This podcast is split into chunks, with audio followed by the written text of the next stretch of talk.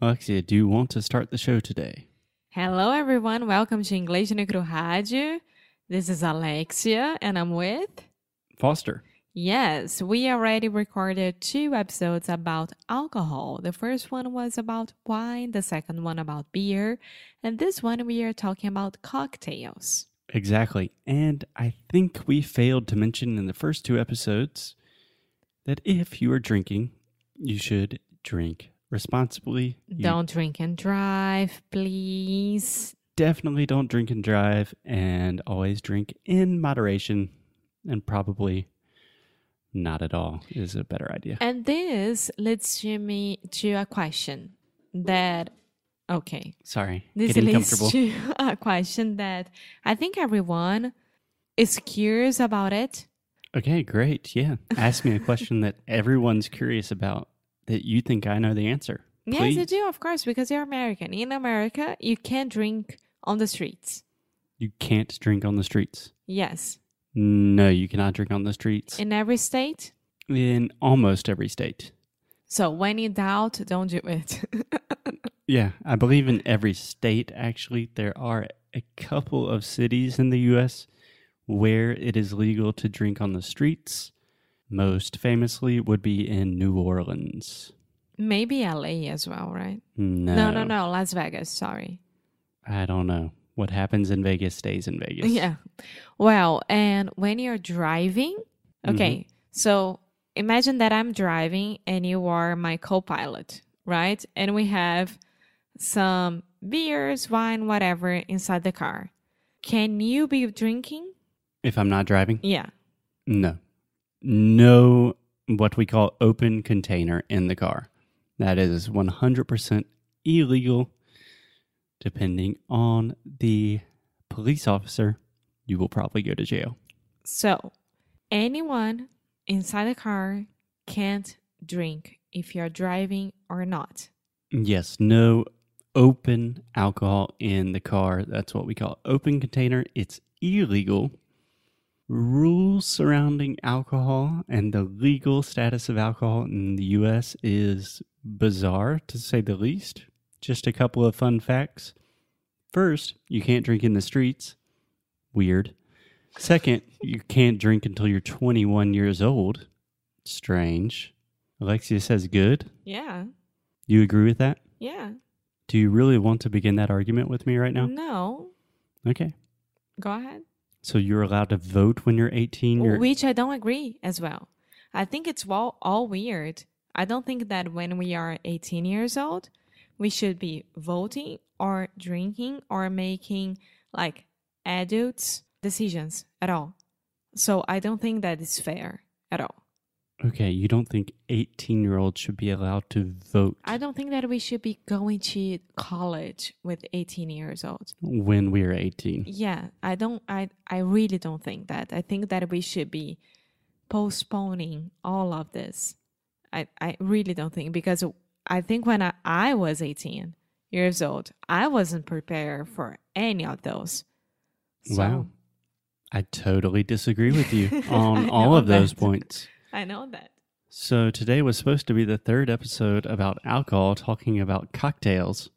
But when Alexia has half a glass of wine, the truth comes out. You don't think that 18 year olds should be allowed to do anything. No, it's not that. My God, if No. we, I want to lower the voting age, the drinking age. You want to lower? Yes. Amor, in Brazil, we can start. It's not obliged. Obligatory? Yeah, it's not a, it's not obligatory, but you can start to vote when you are 16 years old. Okay? And remember that in Brazil is obligatory, right, to vote. But from 16 years old to 18 years old, you're not obliged to do that. Mm-hmm. I, I have to. We are talking about alcohol here, right? So, when it comes from uh, my opinion about alcohol, I was a person that started to drink really, really, really late. and all my friends started to drink really, really early. And for me, from what I see, and I am generalizing my opinion right now, I don't think that we should be starting to drink that young because I do consider drinking as a drug if you don't have any kind of, how can I say, not responsibility, but Maturity, common Yeah. sense. And when you are going to college or when you are in school, you have a lot of pressure from your friends on you to start drinking, to start smoking, to start doing things. Mm-hmm. And I don't think that's the best way of doing any of those. So, yes, I do agree that if it could pass to 21 years old in Brazil, just like in the United States, it wouldn't change almost anything because people can get it illegal, illegally, sorry. Illegally. But I do agree. I don't know. That's my thought about it. Wow. So this is great. I think it's I always love when people have unpopular opinions that they really believe. With that said, I'm about to destroy your opinion. you you had to be fair because you know that the well this is very good for me to practice english because it's not a a- Yes. a, common thing that i talk about a lot with No, your it's like friends or a debate. And don't worry, I will be very, very gentle as always. Gentle and kind. so, Alexia, let me just start with one of the many, many reasons that you are terribly wrong, terribly mistaken on this issue. So, in the United States, you can only drink alcohol, you can only consume alcohol, have a nice, innocent beer or glass of wine when you're 21 years old. Hmm. But you can start smoking when you're 18. You I can vote when you're that. 18. You can die in the army when you're 18. I know you don't with agree with that. But for example, I went to university in a different state, six hours away from my parents when I was 17. It was not legal for me to drink alcohol until I was 21. That was five years of my life running from the law. Obviously, I'm going to drink. Do you think it's better to make it illegal? A lot of problems. Hey, Alexia, one more Amor, point. first of all Let me make one, one really be, good point. don't be sarcastic i don't like that Sorry. okay thank you Right now, we are in a country that is the only country in the world that has decriminalized all drugs.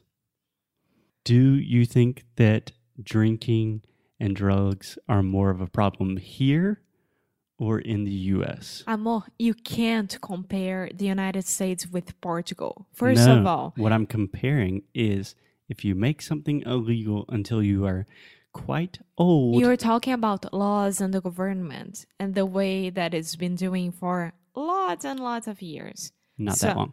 Um, Amor, I say I like when people give unpopular opinions yeah. because it gives me a chance to show how incredibly, incredibly fun and inspiring a good debate can be. Yeah, first of all, I I do I do think that I'm going to say this again because I do think that if we postpone all of these things, the major decisions and the major I don't know, things of our lives.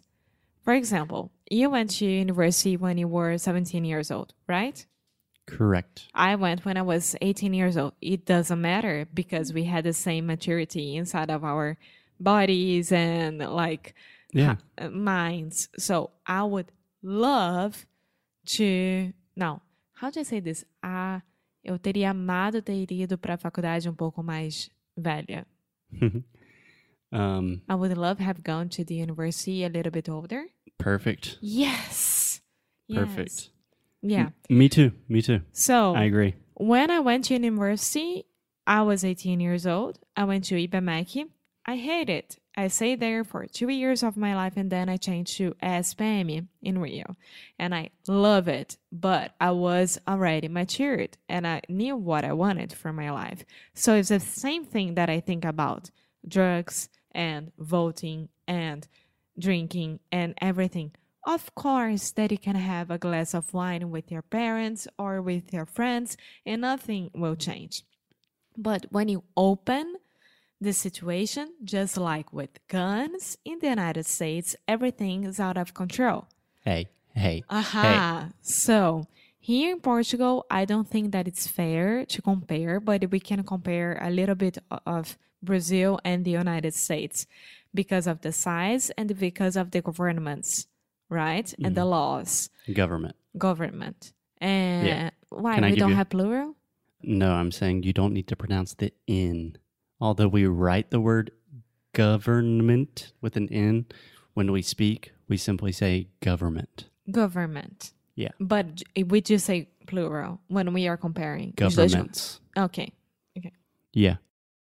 Yeah, so we're talking about a couple of different things. On one hand, we're talking about laws and legality, which I think we disagree, but I definitely agree with you on the maturity thing. So I also think it would have been much better for me to wait a year before I went to university. Not only a year, to be honest. I think one or two. Yeah, but I think where I disagree is what I would have preferred instead of university would not just be to spend more time at home in high no, school. no, it's it's taking like I don't know a language course or taking an arts course or traveling if you have the option. Yeah, I'm not talking about like staying at home with your parents. I'm not. I'm talking about making big de- decisions when you don't have the maturity to do it. That's my point about pressure and friends in school and friends in college making you to do things that you don't like to do. Because we are talking here about you and me, you and I. uh, you and me. Yeah, you and me. And I suffered a lot of pressure to do drugs and drinking and everything. But I was such, such a cagona. Cagona. É, Language. morrendo de medo. Não, eu me morria de medo. How do I say that? I was so worried about it. I was scared to death. Yeah, I was scared to death to do that. That I was a careta. How do I say careta? Uh, that you were really straight edged. You Yeah. were kind of. Uh, I'm thinking of a nice way to say this. Uh, yeah, straight. And I am really happy about this. to be honest. So that's my point. You know, it's not like I, I, I imagine that in Belgium, for example, we wouldn't have this argument at all because in Belgium, apparently everything's fine there, or in Switzerland, or here in Portugal. But we are talking about Brazil and the United States. Wow. So That's a very crazy argument. I'm trying here. Mom and dad, if you're listening, I was also scared to death about the drinking and all of that. And yeah, and just, I'm really happy that we waited a long time to start drinking. I can't stop laughing. Sério. Okay, we have recorded some good episodes of English no.